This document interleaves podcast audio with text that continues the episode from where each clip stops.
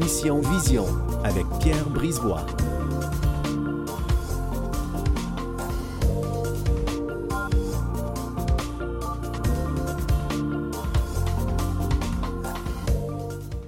Eh bien, bonjour à tous, chers auditeurs, chers auditrices. J'espère que vous êtes en forme pour une autre émission de Mission Vision. Pierre Brisebois au micro avec vous. Aujourd'hui, à l'émission, ben, nous recevons, comme l'habitude, Julie Châtelain qui va nous parler de la charge mentale. Nous allons aussi avoir, euh, nous recevons aussi Mme Christiane Ladouceur qui va venir nous parler, qui vit avec les rétinites pigmentaires. Et moi, je vais vous parler de la rétinopathie diabétique, qui est une maladie de l'œil pas évidente.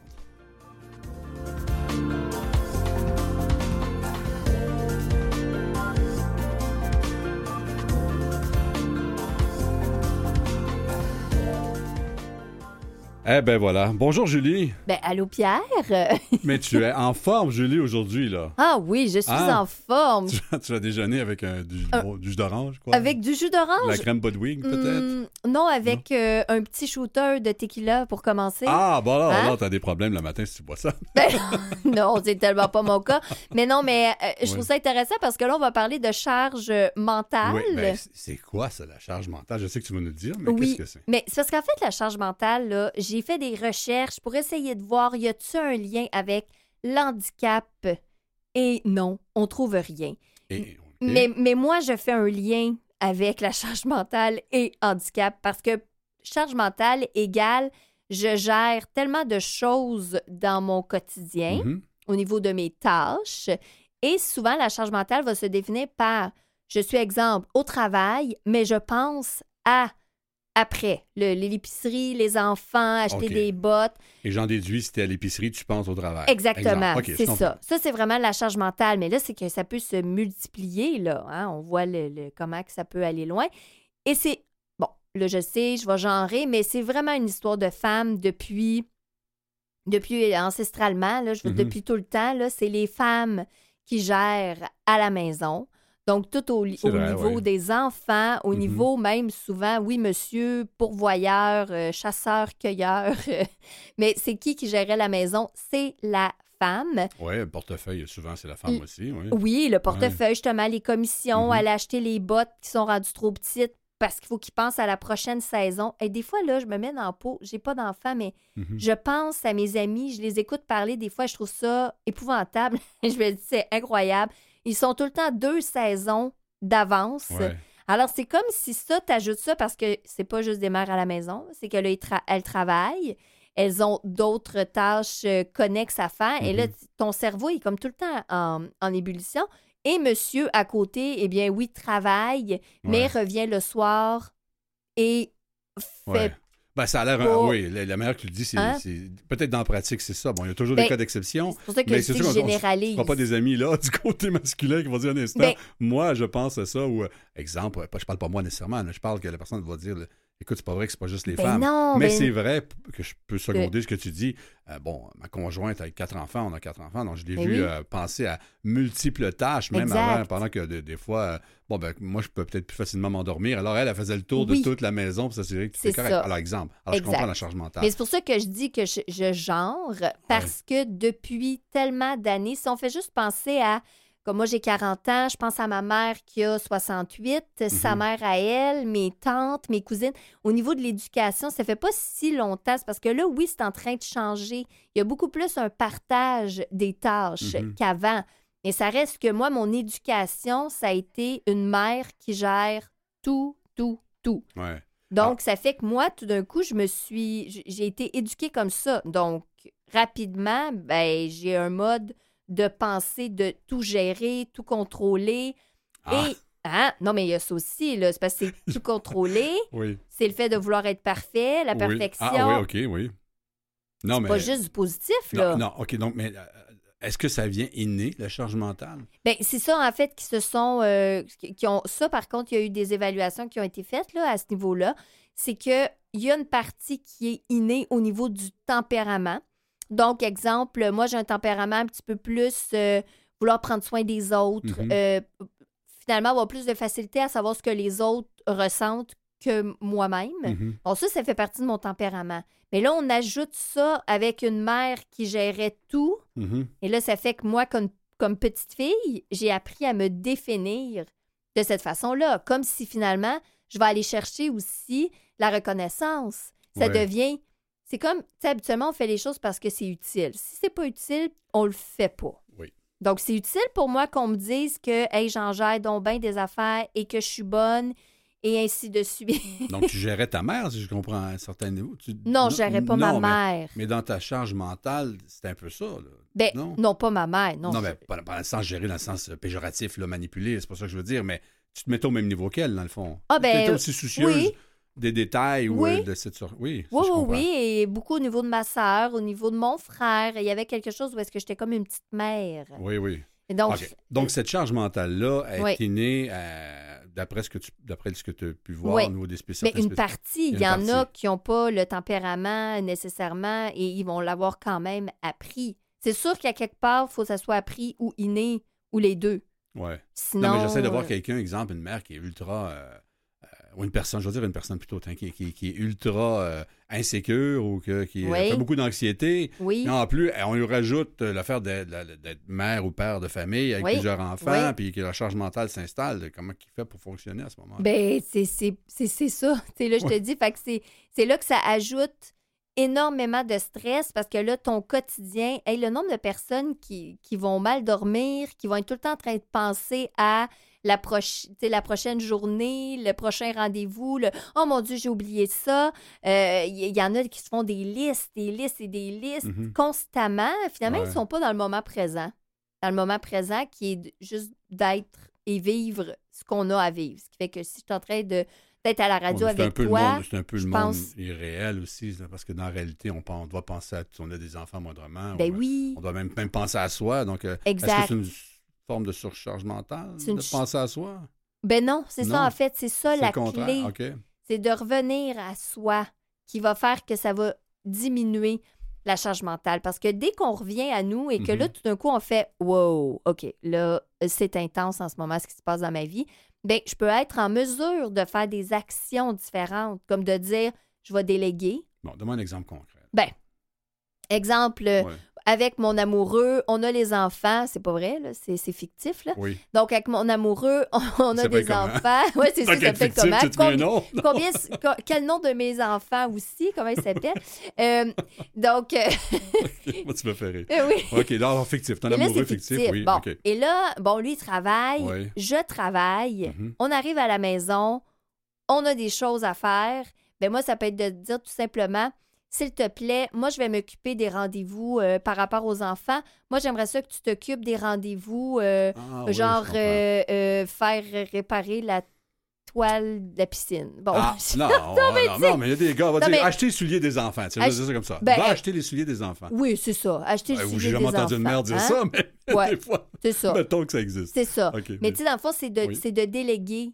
C'est de dire aussi, exemple, j'a- j'arrive parce que, tu sais, oui, on parle dans un couple, mais ça peut être aussi dans, au travail, là. ouais. Au travail, une surcharge mentale de dire Ah, ça, euh, c'est beaucoup pour moi, tu peux-tu m'aider?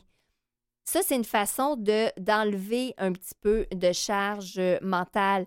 Évidemment, il y a de, d'arrêter de vouloir qu'il y ait une perfection absolue dans tout.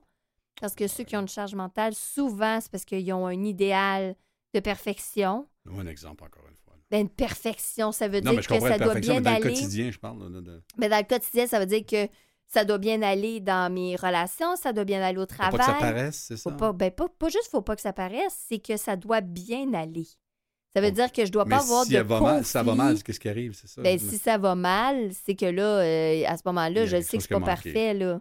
OK. Dans le sens que c'est une, euh, c'est une pression.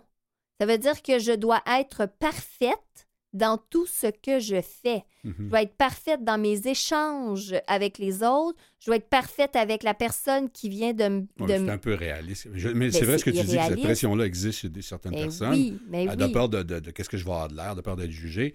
Mais on sait bien que dans la pratique, ça va casser là. Ben, exactement. Et c'est pour ça que j'ajoute à ça l'handicap ben ouais. visuel parce que à ce moment-là, on a ça en plus à gérer. Donc, j'ai à gérer des rendez-vous médicaux. Mhm. J'ai à gérer le fait que je suis euh, constamment confrontée à la perte de vision, les adaptations. euh, des trucs comme ça qui font partie de ma vie à tous les jours, Mhm. plusieurs fois par jour. J'en parle pas parce qu'on ne va pas commencer à en parler à chaque seconde que ça arrive. Mais ça fait que ça, c'est tout le temps comme de l'hypervigilance euh, Ouais. Qui est dans notre Donc, cerveau. on emmagasine ça et à un moment donné, la, la- la- Ben. la- la piscine déborde, le bain déborde. Comme. Oui, et là, à ce moment-là, ben, c'est là que c'est tout au niveau de notre santé mentale que c'est important de prendre soin de nous-mêmes, de dire, bon, ben, OK, là, je vais, euh, je vais, euh, je vais prendre une distance, puis je vais juste aller revoir comment, mon, mon- prendre mon pouls, là, comme j'aime dire, là, comment ça va, là, réellement, là? Ça peut, être, ouais. ça peut être confrontant parce que des fois, c'est en faisant ça, parce que la surcharge mentale, aussi, ce que ça fait, c'est que ça me permet de m'éparpiller et de me déconnecter de ce Ah, que par je défaut, vis. par défaut, ou- tu oublies. La, la Ben surcharge oui. fait que tu en oublies. Mais oui. Et vu que tu en oublies, ben, c'est le côté positif. Ben, non, positif de, de, de la peur de tout ce qui est en lien avec la perte de vision. Donc, c'est une stratégie, mais qui n'est pas bonne Ouais. de l'autre côté parce que là, c'est comme si on imagine, là, il y a quelque chose qui Bon, alors, qu'est-ce qu'il faut faire là? à ce moment-là? Il faut consulter, il faut lire, il faut. On peut consulter, faut- on bon, peut lire. gestion de délégué, c'est ça, c'est une gestion de temps aussi. C'est un peu comme un employeur. eux, Exact. qui une patronne qui a des employés puis qui doit euh, trouver le moyen de, Oui. de- de- de se libérer parce Oui. que, bon, elle a une convention. euh, puis Ah, là, oui. Exemple. Ah, c'est simplement. C'est de. Ben, quand même, c'est Ben- pas simple, là, mais c'est de trouver le temps, dans le fond, de. Une bonne Ouais. gestion de temps pour déléguer le plus possible. Et, comment on dit à quelqu'un qu'on n'a jamais dit, ben, donne-moi un coup de main. Ben non, mais c'est ça. C'est- ça l'affaire. Tu sais, si quelqu'un a toujours été très maternel avec son conjoint, euh, Ouais. bon, tu dis que c'est ou conjoint, peu importe, mais Oui, euh, alors de lui dire demain matin, ben là, ça suffit, là, parce qu'il y a des gens qui abusent dans la société. hein. Absolument. il y a des, des abuseurs, mais il y a des abusés aussi. là. Oui. Alors, il y en a qui sont contents de se faire servir sur les Oui. matins, contentes. Euh, Mais je vais, je vais c'est tout ça. me rappeler l'exemple que tu donnais au niveau de la, la dégénérescence maculaire euh, liée à l'âge, que c'était beaucoup plus les femmes Oui, qui, qui, avaient finalement la, la dégénérescence et que souvent ces femmes-là, ben, ils s'en faisaient pour l'autre. Ben s'en oui. faisaient pour le Ben oui, conjoint. ça, ben oui. et que c'est elles souvent qui, qui prenaient en charge justement. Le conjoint qui avait pas besoin d'être pris en qui avait pas charge. Alors, c'est elle, il aurait fallu que ce soit le contraire. C'est Bon, Il ça. le contraire, j'ai vu aussi. Mais en majorité, Oui. c'était souvent les femmes qui étaient euh, de nature, encore là, on genre, mais c'est un fait, étaient de nature très euh, maternelle Oui, et allaient au-devant des coups, puis ils pensaient à tout, puis alors que, juste comme, comme une fois, j'entends ça, d'entendre, euh, as-tu pris ton médicament? Ben, D'une madame, c'est dit, mais il n'a pas pris son médicament, j'y ai dit. C'est Ben comme s'il oui. était là. C'était un enfant. C'est comme si en Mhm. vieillissant, on devenait attardé. Non, mais c'est c'est plus, Ben- c'est plus que naturel. On voit que c'est vraiment Oui. là. Ils veulent prendre soin, là, que. Et puis le monsieur, il est content. Lui, il rappelle, il prend son médicament. c'est ça, exactement. Mais c'est pour ça que de l'autre côté, Ah, ben, ben, c'est vrai, c'est vois ça. de, de l'autre côté, Ouais. ce qui arrive, c'est ça, c'est que c'est comme constamment, ça fait qu'on s'épuise, c'est comme un, une espèce de, hum, on dirait, tu sais, que tranquillement, ça s'effrite. Il y a comme quelque chose Ouais. qui s'effrite tout le temps, un petit peu, un petit peu. Puis qu'est-ce qui arrive à un moment donné? Ben, c'est les maladies euh, physiques. Donc, on se blesse, euh, on se ramasse, on se fait opérer, on, il arrive toutes sortes Ben d'affaires. oui, on va avoir tête ailleurs, on déboule les marches. On- c'est vrai, il y a toutes sortes d'affaires. Oui, euh, on peut faire oui. une, une mononucléose, un épuisement du corps, un épuisement professionnel. Alors, donc, les signes avant-coureurs, c'est qu'on perd le contrôle, simplement. Ben, en fait, quand on perd le contrôle, euh, c'est qu'on est fatigué, on peut avoir mal à la tête, euh, Non, on mais peut... on oublie peut-être de payer les on comptes. va Donc, quelqu'un qui va nous on va appeler, faire hey, pas payé votre compte. Là, ben, on oublie l'épicerie, on oublie telle affaire. Ah On ouais. oublie l'enfant garderie, on Euh, oublie. oui, ça, c'est des surcharges. C'est ça, exactement. Tu as bien compris. Ben, merci beaucoup, Julie. Tu nous as amené un autre point sur la charge mentale et au niveau de l'handicap. Mais c'est vrai qu'on n'y pense pas dans notre quotidien. Mais Non, des non. fois, on a une surcharge. Oui. Puis euh, ça fait qu'on ne sait pas trop quoi faire avec. Bon, moi, je veux savoir ton nom fictif de ton chum. Comment il s'appelait? Mon nom fictif? Parce que ben, souvent, les. les, les- ben, ok, je veux dire, moi, j'en ai Ben- encore une fois, ça y est, je vais me faire des ennemis. Mais souvent, les, moi, je, ma conjointe, elle écoute un film, je sais qu'elle est enceinte. Oui. Elle écoute un film, ben, ça y est, la- la- l'acteur principal, si on avait eu un garçon, il serait appelé comme ça. Tu comprends? Euh, il je- s'appelait Jack ou Joe. Bon, alors, ça s'appellerait comment ton nom fictif, là? C'est ça qu'on veut savoir. Ah, ben, ça me prend. C'est un nom qui est beau, qui est doux, qui est. Et- Donc, euh, Antoine. Ah, ben voilà, tout s'explique. Antoine. Antoine. Et Ben. Enfants, Luc Oui. et Lucie. Ah, ben c'est simple, ça. Hein? Vrai que c'est jumeaux jumelles. C'est Ça va régler ça d'un coup. Merci, Julie. Alors, au Merci. retour, nous recevons Madame Christiane Ladouceur. Voilà, vous êtes dans l'émission Mission Vision.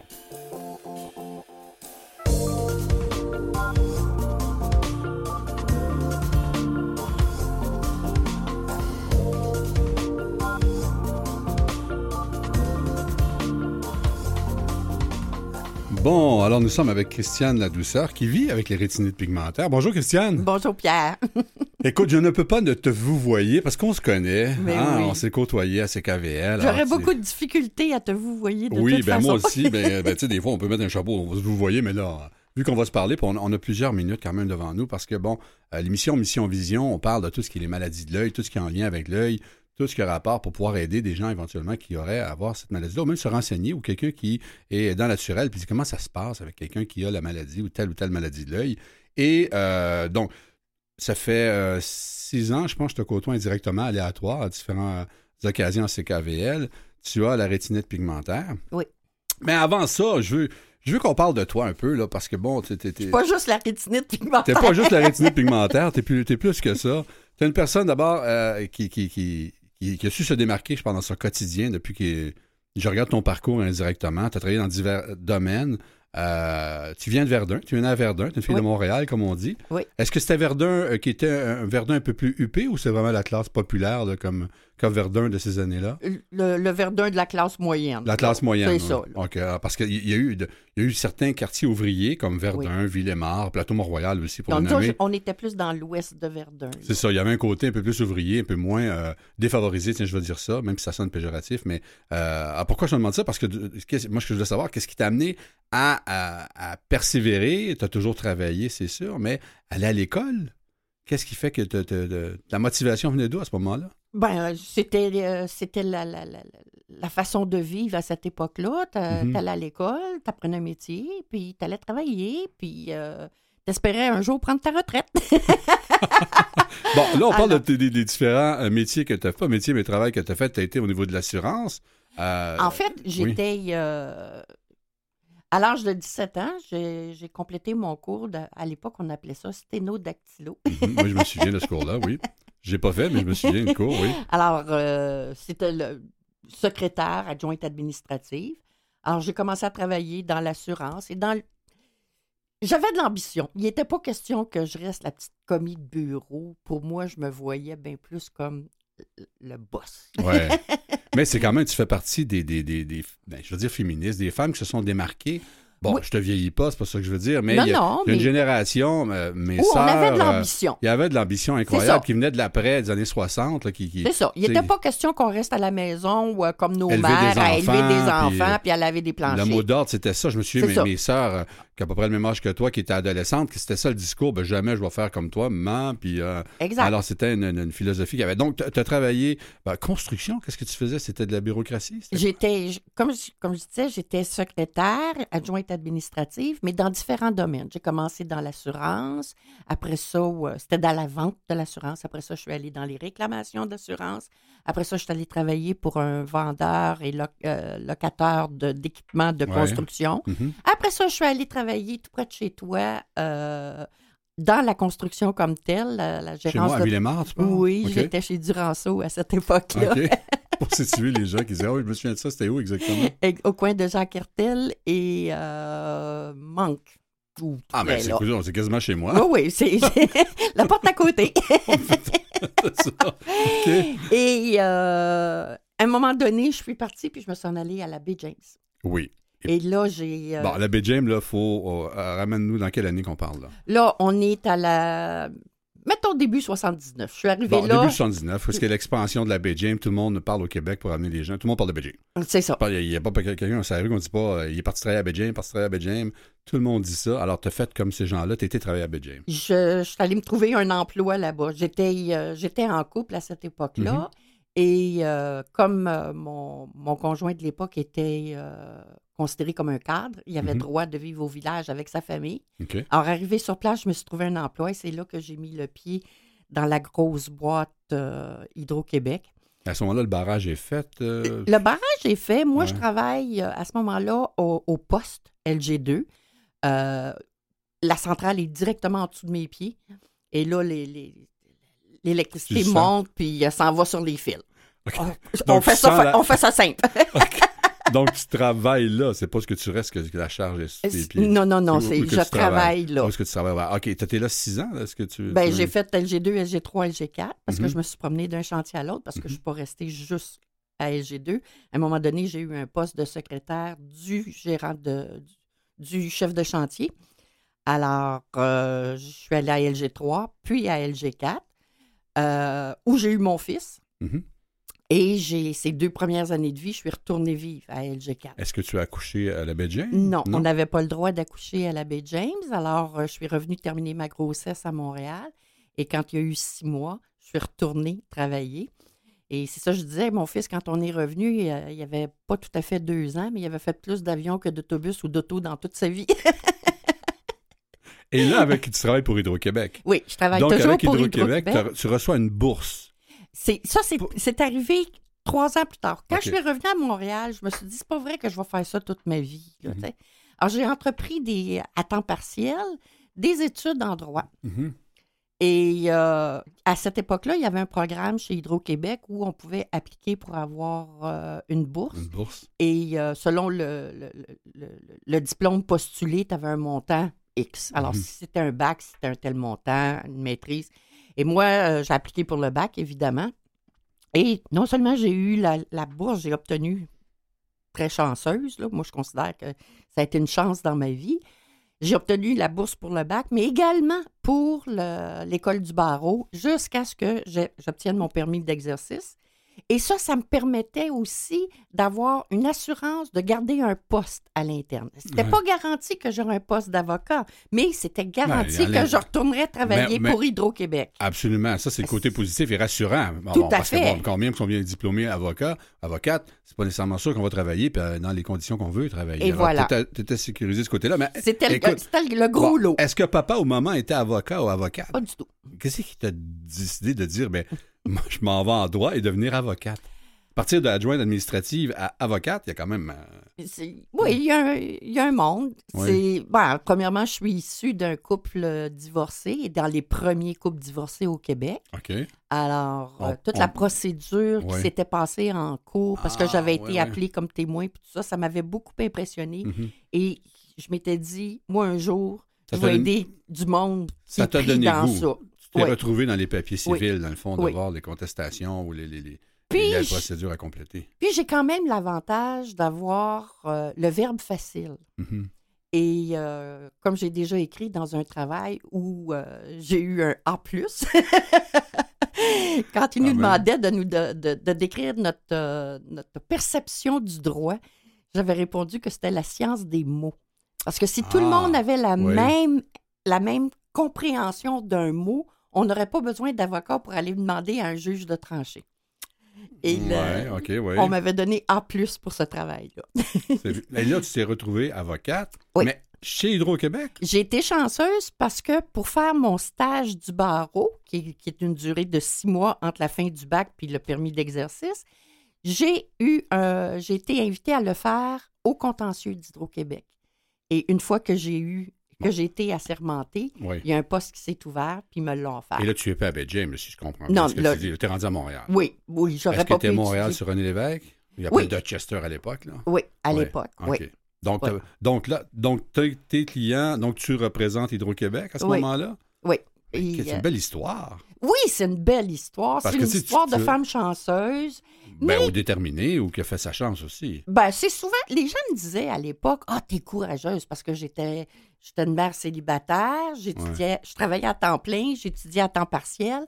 Après ça, étudié à temps plein, retour au travail euh, l'été seulement parce que j'avais aussi l'opportunité d'avoir un poste Mhm. pour l'été. Alors, les gens me disaient, ah, t'es courageuse. Je disais, non, je suis pas courageuse, je suis ambitieuse. C'est différent. Puis, il y, a de la- il y a des ambitions qui sont saines, qui sont Mais- mais, bonnes. euh, Alors, à ce moment-là, ton objectif, c'était quoi? Quand dans ton ambition, c'était. Est-ce que tu avais atteint ton objectif en disant, bon, ben, je suis avocate oui, chez Hydro-Québec, je n'étais je plus à la client, remorque d'un patron. Ah, ok, J'ai- je comprends, ouais. J'avais mes dossiers, j'avais mon rythme. C'était. C'est sûr qu'on a toujours un patron dans Oui. la vie. Là, même si tu es Mais PDG d'une entreprise, Ouais. tu relèves d'un conseil. autonome, moi je comprends. Mais souvent, ça. le leadership, c'est ça ce qui fait, c'est qu'on on est autonome. Exactement. Euh, veut- Alors, tu organises ton horaire, tu organises tes dossiers. euh, bon. Alors, c'était ça, mon objectif, c'est d'avoir cette autonomie, cette, euh, cette indépendance d'action. OK. Et là, je l'avais. Et ça allait, euh, j'étais, j'étais très heureuse, j'adorais ça. Et tes tâches au quotidien, c'était de voir des contrats qui étaient écrits ou c'était Non, j'étais, euh, j'étais plus au niveau du litige. Du Donc, je faisais des procès. Ah, procès, OK. Oui. Litige avec un client, mais pas nécessairement un litige avec employé. Non, non. c'est pas au non, niveau non, des c'était- ressources humaines. Non, c'était pas, au- euh, c'était pas au niveau des relations de travail. C'était, j'étais spécialisée en collection, en incendie, puis en vol d'électricité. C'est commun. Ah, Encore ça- aujourd'hui, c'est très commun. Ah, puis c'est vrai, Oui. mes dossiers que j'appelais mes poteaux du samedi soir. c'est quoi ça, des photos de samedi soir? Ben, quand quelqu'un a pris un verre de trop, puis euh, s'arrête dans un poteau, Ah, OK. Ah, il couche le poteau. Qui va payer? C'est ça, je comprends? ben, on, souvent, Ah, on pense on- pas à ces affaires-là, mais Ben c'est vrai. on poursuit parce que les assureurs refusent de payer parce que la personne était en état d'ébriété. Alors là, il faut poursuivre pour, pour euh, compenser pour les. OK, donc tu allais vraiment jusqu'en cours. Ah, euh, tout à fait. Est-ce qu'il y a eu des jugements qui, qui ont été euh, marquants que tu as vus, que tu as gagnés? Que... Oui, j'en ai eu Ouais. quelques-uns. Comment oui. que c'est à ce moment-là? C'est comme tout avocat qui gagne un procès ou? Ben, j'écoutais, euh, j'écoutais Julie avant de. Mhm. Qui, qui jasait avant moi, qui Ouais. disait, là, tu sais, on, veut, on, on est toujours insatisfait, on pense Ouais. toujours que notre charge mentale fait en sorte qu'on veut toujours plus, on veut toujours mieux. là. Ben, tu sais, moi, je sortais d'un procès, là, puis même si ça avait très bien été, là, ah, j'ai oublié de dire ça. Ah, j'aurais Ah, dû faire oui. ça. Puis quand le jugement rentrait, puis que j'avais gagné ma cause, ouais, mais il y a quand même ça que j'aurais dû faire, Ah, ou que Eh, ou eh, j'aurais non, pas mais dû moi, je suis naïf au niveau du droit. Est-ce qu'il y avait, de- comme au criminel, de la jurisprudence, ça existe? Oui, bien Oui. sûr. Ah oui, oui, oui, oui, beaucoup. Bon, c'était Ouais. le seul palpitant comme métier. Moi, j'adorais ça. Oui. J'adorais ça. Mais ce qui a fait. euh, On va, on va continuer au retour de la pause. On fait une petite pause, on revient avec toi. Alors, nous sommes avec Christiane Douceur, avocate ou plus avocate, comment on dit ça maintenant? Plus avo- Retraitée, plus avocate. Plus Ouais. avocate, voilà.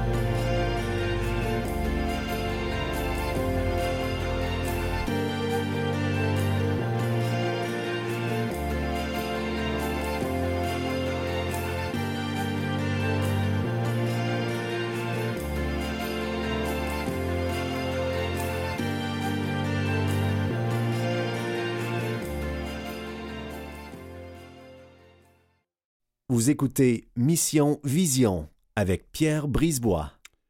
Bon, alors, ben, juste avant la pause, pour résumer, alors, bon, euh, on est avec Christiane Douceur qui vit avec la rétinite pigmentaire, mais on parlait de son parcours, donc à partir de, différents milieux euh, de, travail, entre autres être adjointe administrative, pour finir avocate, alors chez Hydro-Québec. Alors, euh, c'est quand même un parcours, rappelez euh, quelqu'un venait de, brancher à Mission Vision. Ben, voilà, et là, on est avec toi et on continue. Donc, euh, tu t'es rendu à, à plaider en cours euh, sur différents dossiers d'Hydro-Québec et malheureusement, arrive en 1996 un diagnostic qui, qui, qui, qui, qui, Qui était- qui- qui jette à terre. Moi, je, tu sais, je Ah, le tout lis et je me dis, c'est, c'est impressionnant.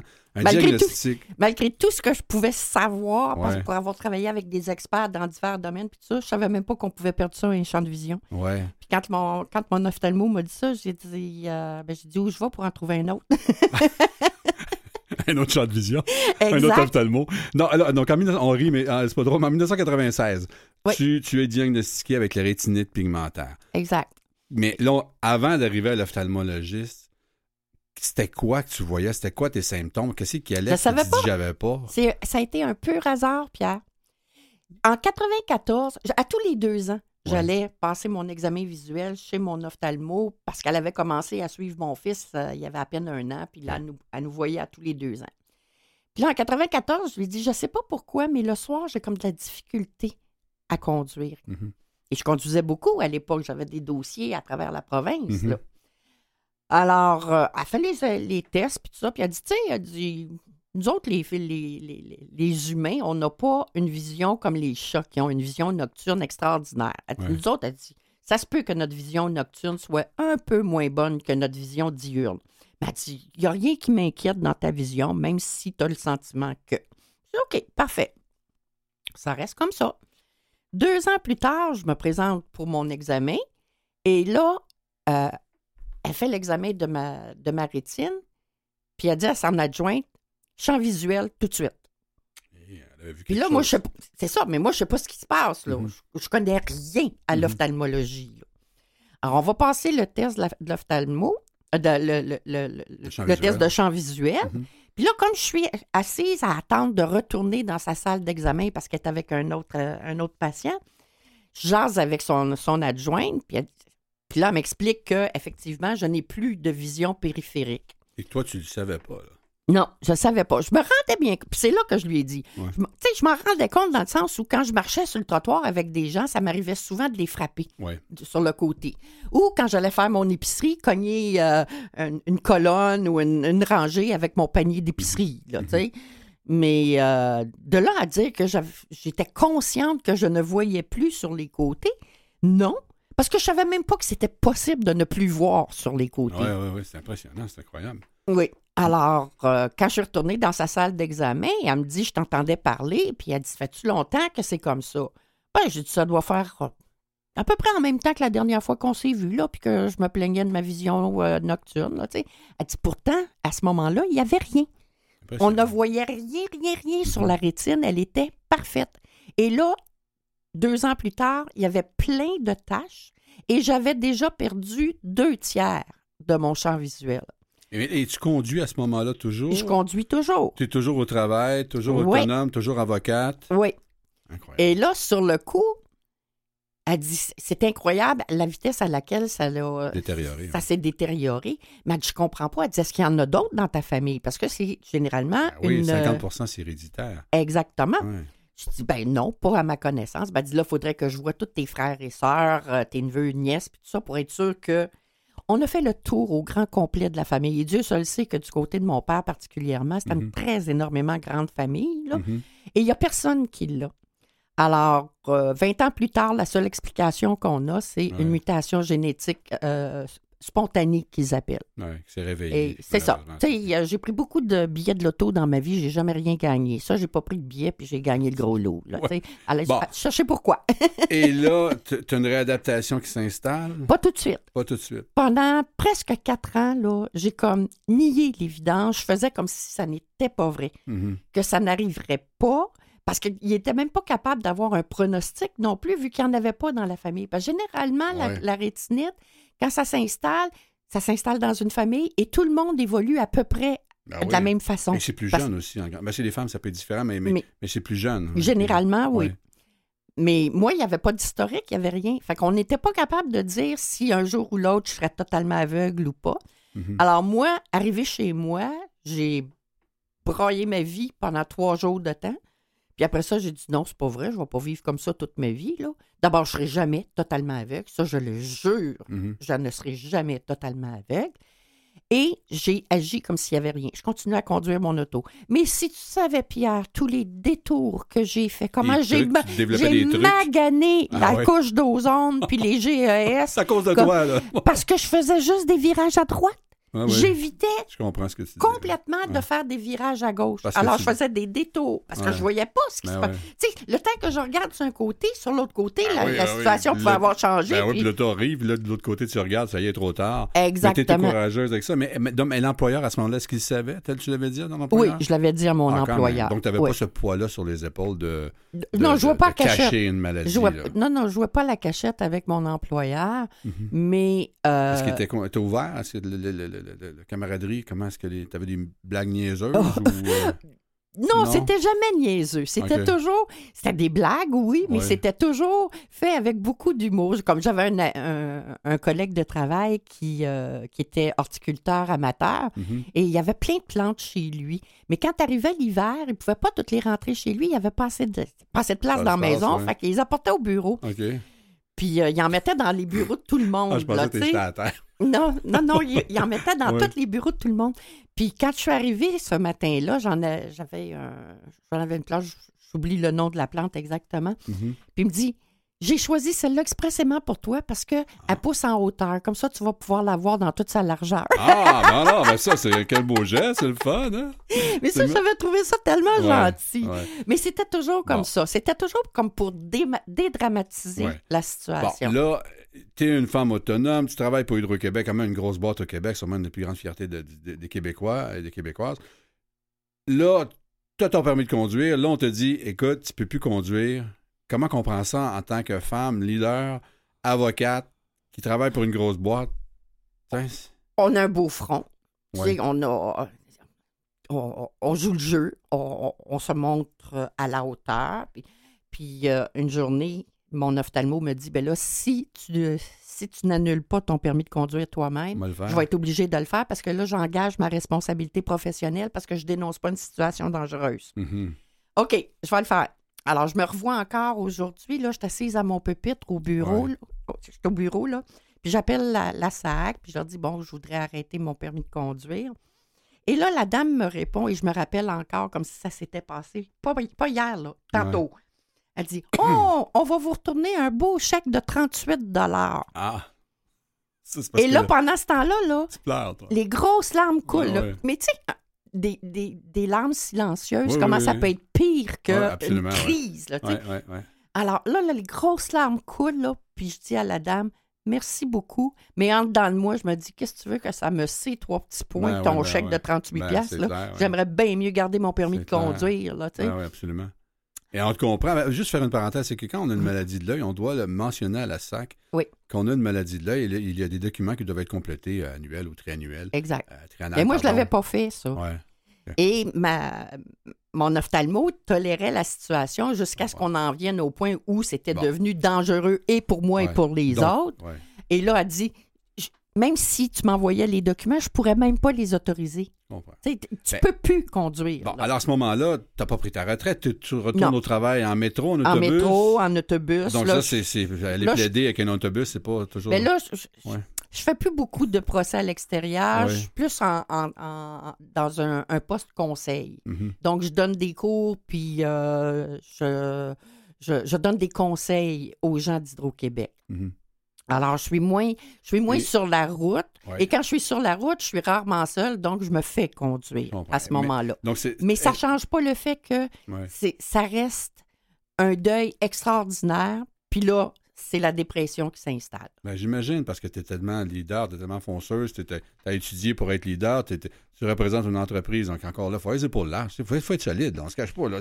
Je l'ai Bref. pas toujours été. Pierre. non, non, non, non, mais, non. non, mais ce que je veux dire, mais là, on, on apprend un diagnostic que, bon, on voit plus ses côtés, on peut plus conduire, éventuellement, on pourra plus non plus lire, ni réécrire, ni... euh, L'autre Euh, étape, ça a été, ouais. tu t'en vas à l'Institut Nazareth et Louis Bon, Braille voilà, parce que tu as là, besoin. oui. Là, j'en étais là. là. Ouais. Je, je mettais la- je mettais fin à mon permis de conduire. Puis le lendemain, il fallait que je me présente à l'Institut Nazareth et Louis Braille. Et eux ont été d'un accueil extraordinaire. J'ai encore en mémoire la, la phrase que le- la personne qui m'a reçu la quoi, première fois m'a dit On t'apprendra pas à accepter parce que c'est inacceptable de perdre Ah, la vue. vrai, c'est vrai. ouais. Mais on va t'apprendre à vivre avec Ah la situation. Ouais. Et à partir de là, ils m'ont pris en charge. euh, Service psychologique, euh, canne blanche, euh, réadaptation ou réorientation. Là, tous les, les- les trucs de, pour se déplacer là, avec Ouais, un spécialiste en ouais. orientation et mobilité, euh, l'éclairage dans la maison, toutes les choses ton- qui doivent être adaptées dans la maison. Et tu es monoparental, toujours en ce moment-là? Oui. Comment ça va avec ton gars, pas partir de là? Ben moi, ma- au moment du diagnostic, ma plus grande inquiétude, comme on m'avait dit que c'était héréditaire, c'était que lui aussi il l'est. Ben oui, absolument. Puis moi, j'avais dit à ce moment-là, je suis prête à devenir aveugle dans la seconde si Ouais. vous me garantissez que lui ne l'aura jamais. Absolument, là, je te comprends, oui. Et euh, on a passé plusieurs tests au Montreal Children, parce qu'à l'époque, c'est là que ça se passait, là. Mhm. Euh, ce qu'ils appelait le... Ben, le- le- C'est ça. l'ancien hôpital, oui. C'est ça. Il, Mhm. il passait un électrorétinogramme. Puis après trois, l'ophtalmo, dont j'oublie le nom euh, là-bas, Mhm. m'a dit Je peux pas vous donner une garantie, madame, parce qu'il dit en médecine, il n'y aura jamais de garantie. Mhm. Mais je peux vous dire qu'au moment où on se parle, il y a- là, il y avait 15 ans, Marc-Alexandre, euh, il dit il n'y a pas de signe. Puis normalement, quelqu'un qui a la rétinite pigmentaire, on peut le voir dès l'âge de 6 ans sur les, les électrorétinogrammes. Puis lui, il n'y en a pas. Donc, les chances qu'il soit atteint sont minces, mais je peux Mhm. pas vous dire que je vous le garantis.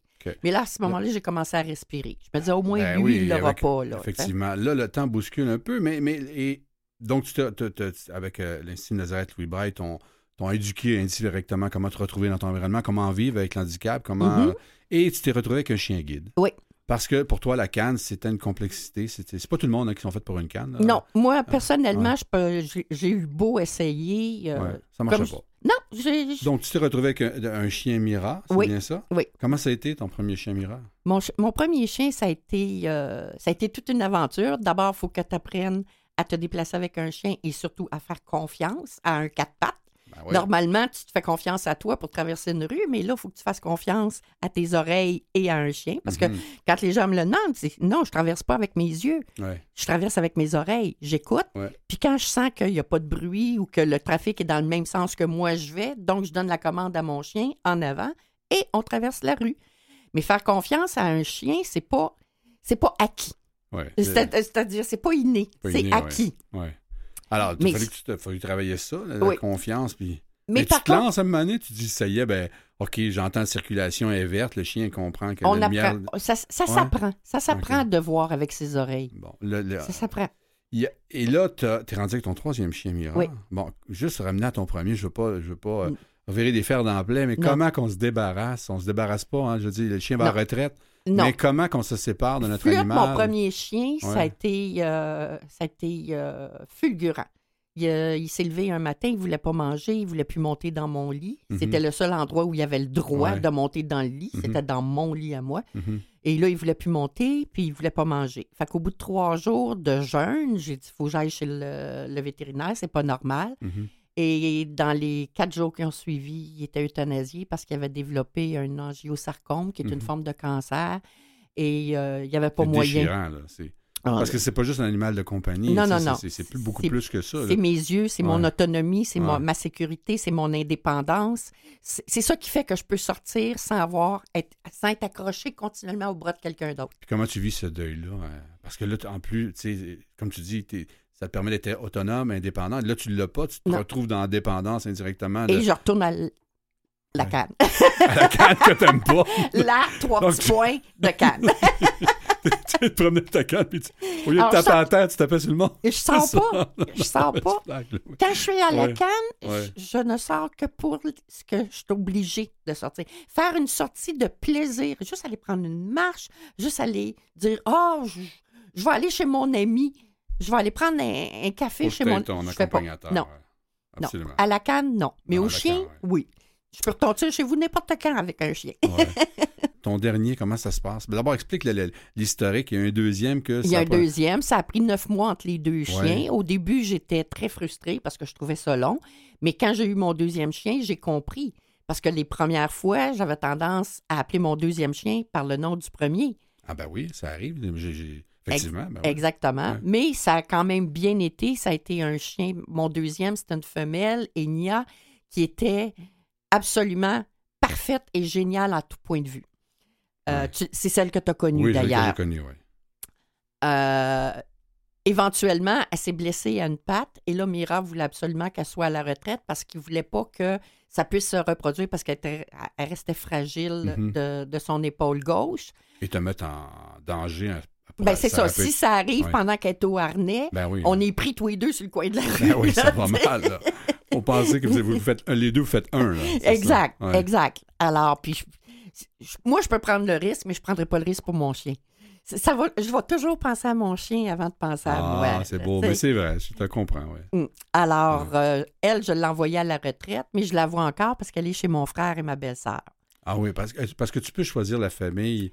Où est-ce que tu veux l'envoyer? C'est ça. On peut. On peut. On ouais. peut. La si priorité, on- hein, c'est ça C'est ça, c'est ça. C'est Ouais. nous qui avons la priorité. Si on trouve personne pour s'occuper de notre chien retraité, là, euh, Mira peut s'en occuper. Souvent, ils vont l'offrir à la famille d'accueil quand elle était bébé. Oui. Et là, il y en a eu un, un autre entre les deux, mais ça n'a pas fonctionné. Ben, j'en parle jamais de celui-là Bon, alors, on parce parle que ça n'a pas Bon, ça fonctionné. n'a pas fonctionné. On va arriver C'est à ça. Micmac, qui est ton dernier chien. Celui-ci, Oui. c'est un mâle Oui, euh, qui est âgé de un an et demi. il y a trois ans maintenant. Ah, Il y moi, a je suis bon trois- dans les dates, oui. Il y a Mais parce trois sont- ans, oui. ils passent déjà euh, Oui. deux mois à- avec leur mère. Après ça, ils passent environ un an en famille d'accueil, puis ils reviennent pour un six à huit mois d'entraînement.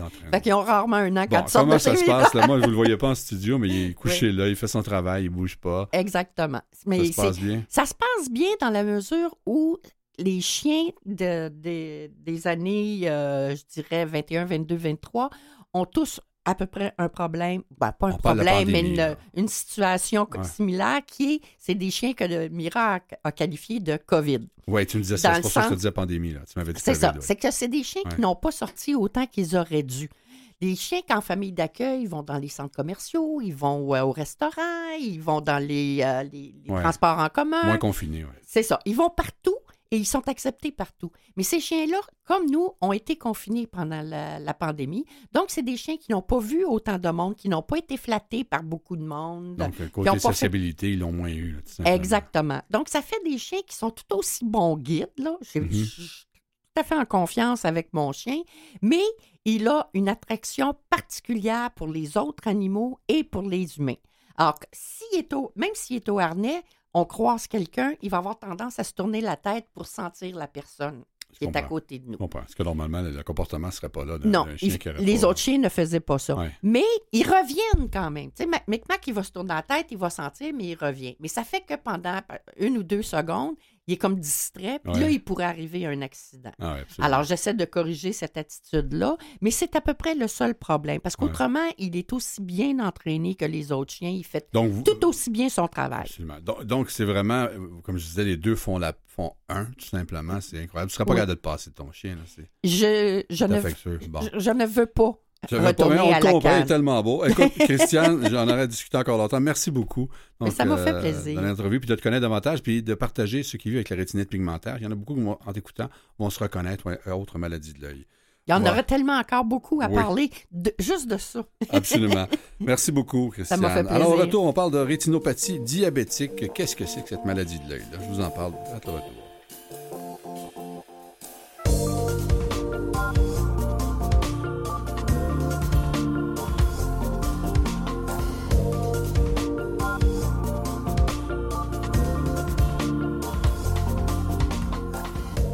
Bon, la rétinopathie diabétique, qu'est-ce que c'est? Ben, d'abord, la rétinopathie diabétique, c'est une lésion de la rétine qui est causée par le diabète. Alors, euh, puis la rétine, ben, vous savez c'est quoi? Alors, ça fait partie des éléments de nos yeux. Alors, c'est la structure transparente et euh, sensible à la lumière qui se situe en arrière de l'œil. C'est ce qui fait que l'on voit. Alors, cette maladie oculaire qu'on appelle la rétinopathie diabétique vient faire une lésion dans cette partie de l'œil. On voit de gens de plus en plus euh, des diabétiques, on en parle de plus en plus. Pourquoi? Parce que le sucre est à peu près dans tout. Sinon, c'est la transformation de certains aliments qui va, notre corps va le prendre comme du sucre. Et ça occasionne, on, sait qu'il y a des études qui le démontrent, le cancer, la dépendance, à entre autres à l'alcool, par exemple, qu'il y a beaucoup de dépendance à l'alcool qui est reliée au sucre.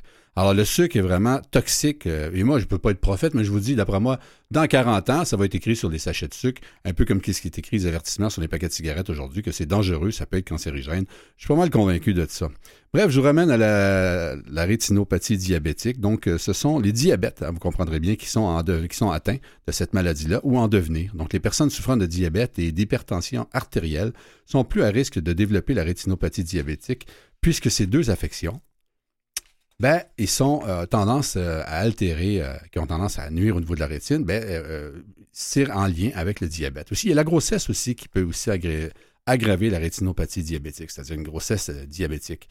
Alors, quels sont les symptômes de la rétinopathie diabétique? Qu'est-ce qu'on fait qu'on peut dire, j'ai tout ça? Ben, D'abord, avoir du diabète, mais entre autres parties, il y a la vision trouble. On a une vision qui a de la difficulté à, à focuser, à s'ajuster, malgré les lunettes ou les verres ajustables, les verres de contact. On parle aussi des mouches volantes. Vous savez, des corps flottants, on a l'impression qu'il y a des mouches qui volent, mais il y en a un petit peu plus que d'habitude. Alors, il y a une perte de vision aussi lente au fil du temps. Plus ça va, plus qu'on a de difficulté à lire, en disant, il y a quelque chose qui ne va pas dans ma vision. Euh, on a une perte soudaine de la vision, tout simplement. On, on, on est capable d'identifier un objet, une personne, un individu. Une, euh, dans notre quotidien, on, on voit pas des choses qui sont là, tout simplement. Donc, c'est vraiment une perte de vision. Puis les vaisseaux sanguins de la rétine peuvent aussi présenter euh, une fuite de sang ou de fluide, donnant des taches dans la vision. C'est-à-dire des taches un peu comme la DMLA. Alors, c'est des nouveaux vaisseaux sanguins qui peuvent se développer et parfois causer une hémorragie. puis non pris à temps, donc une cicatrisation qui, euh, va former une ou des taches dans la vision, une possibilité de décollement de rétine aussi. Alors, quand on parle de taches dans la vision, c'est sûr que si vous l'avez aux deux yeux, vous allez voir les taches. Mais si vous l'avez seulement à un œil, il va falloir fermer un œil pour voir ces taches-là. Alors, régulièrement, c'est bon de fermer un œil, faire des tests de vision, faire ce qu'on appelle la grille de entre autres, mais de vérifier avec un œil fermé parce que souvent, lorsqu'on ferme un œil, c'est là qu'on réalise qu'on a un problème de vision. Du moins, de ceux qui ont des problèmes de vision, je parle de maladie euh, de l'œil, euh, c'est souvent avec un œil fermé, en se grattant un œil tout simplement, qu'ils voient qu'ils ont la maladie. Donc, la rétinopathie diabétique ne donne souvent aucun signe d'alerte dans les premiers stades. Alors, dans la plupart des cas, elle ne provoque aussi pas de symptômes tant que euh, les lésions oculaires ne sont pas graves. Puis le diagnostic, ben, c'est sûr qu'il se fera par un professionnel de l'œil. On parle l'optométriste ou l'ophtalmologiste, c'est sûr, par le diagnostic. Euh, avec un examen de l'œil après la dilatation de la pupille euh, avec du collier. Ou si vous préférez, des gouttes de dilatation. Vous avez déjà eu ça, là, si vous allez faire un tour pour vérifier une photo de votre œil, on, ils doivent dilater, un peu comme si vous étiez dans le noir. Votre œil, votre pupille va grossir au maximum, de, permettre, de pouvoir permettre de rentrer la lumière qu'eux vont voir à partir d'une loupe ou d'un microscope ou d'un scan, tout simplement. Ben, les traitements seront suivis aussi euh, par l'ophtalmologiste. Alors, peut-on empêcher d'avoir la rétinopathie diabétique? Généralement, ça prend trois à quatre séances qui suffisent à traiter la totalité euh, au niveau de la rétine et ce traitement, c'est définitif. Donc, si vous êtes à temps, vraiment au sens euh, précaire, bien, il y a une possibilité que ça soit fait. Mais elle permet aussi de stabiliser l'atteinte à 95% des cas et, d'éviter des complications comme les hémorragies ou les décollements de la rétine qui est quand même assez grave. On parle aussi le contrôle de la glycémie, ça c'est important, de la, tension artérielle aussi. Et puis, pour les personnes souffrant de rétinopathie diabétique, ou qui risque de, le développer. Donc, il faut éviter la haute pression, puis il faut contrôler son sucre, ça c'est sûr. Il y a les traitements au laser aussi, des injections intraoculaires qui peuvent habituellement aussi réduire la fuite de sang ou de fluide des vaisseaux sanguins et donc prévenir ou retarder des lésions supplémentaires.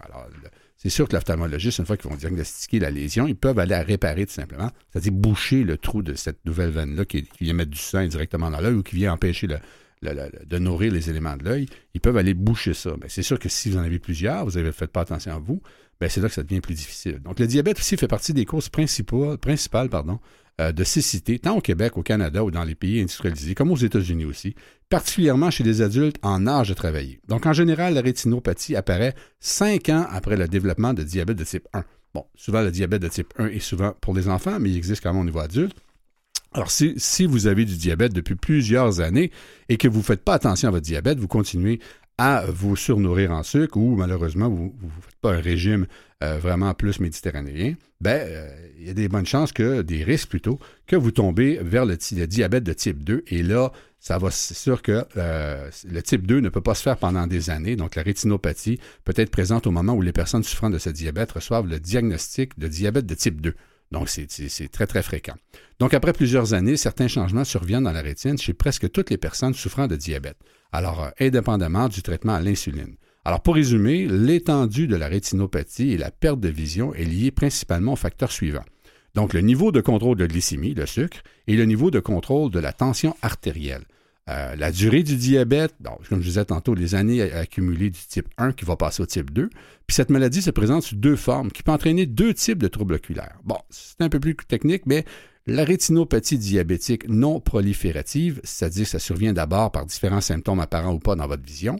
Alors, dans un premier temps, les conséquences sur la vision sont minimes, mais augmentent progressivement. Alors, il y a des tâches d'aveugle euh, généralement non perçues par des patients, alors des tâches qu'on appelle d'aveugle, alors peuvent se former. Alors elles sont aussi mises en évidence par des examens appropriés. Si la fuite de l'œil, bon, c'est sûr que du sang ou du liquide survient à proximité de la macula, ça c'est la partie centrale de la rétine, ben, qui contient énormément de photorécepteurs, ben, la vision centrale peut être trouble. L'épaississement de la macula, ce qu'on appelle l'œdème maculaire, dû à la diffusion euh, de, de, liquide à travers les vaisseaux sanguins, ben, ça peut entraîner aussi une baisse significative de l'acuité visuelle puis deuxième chose, deuxième forme, ben, c'est la forme un peu plus évolutive. Alors c'est la forme qui s'appelle la rétinopathie diabétique proliférative, c'est-à-dire survient après la rétinopathie diabétique non proliférative qui a été négligée par la personne diabète, ben, c'est sûr qui est plus sévère. Alors si vous ne faites pas attention, ben, vous allez tomber dans la rétinopathie diabétique euh, euh, proliférative. Alors, qu'est-ce que c'est? C'est tout simplement, c'est dans la rétinopathie proliférative, proliférative, pardon, je vais finir par le dire, a trop de consonnes et de voyelles, voilà. Les lésions rétiniennes, ben, ils stimulent le développement du nouveau vaisseau sanguin. ces nouveaux vaisseaux anormaux, ben, ils vont laisser des traces, ils vont faire des hémorragies, il va y avoir de la cicatrisation au niveau de votre œil. Il pourrait aussi entraîner un décollement de la rétine. Puis sa rétinopathie proliférative ben, entraîne une baisse d'acuité visuelle beaucoup plus importante que l'autre, que la non proliférative. Donc, elle peut causer aussi une cécité totale. Donc, euh, c'est vraiment important de faire attention à votre vision et faire attention à votre diabète. Donc, il est plus important de contrôler son sucre avant qu'il ne soit trop tard. Je ne sais pas, je sais que c'est pas facile de désintoxiquer du sucre, mais euh, je vous souhaite la meilleure des volontés pour le faire. Voilà. Alors, je souhaite que vous en sachiez un peu plus sur cette maladie de l'œil qui se nomme la rétinopathie diabétique. Voilà. Ben, c'est ce qui m'a fait à l'émission pour aujourd'hui. Merci tout le monde d'avoir été là. Je remercie euh, ma collaboratrice, euh, notre, chroniqueuse Julie Châtelain. Nous avions aussi en invité Mme Christiane Ladusseur qui est venue nous parler de la rétinite pigmentaire, fort intéressant. Et je venais de vous parler de la rétinopathie diabétique. Alors, à la mise en onde, M. Mathieu Tessier, ainsi qu'à la recherche, Benoît D'Amico. Merci beaucoup tout le monde d'avoir été là. C'est une production, cette émission-là, de CKVL et de Canal M. Voilà.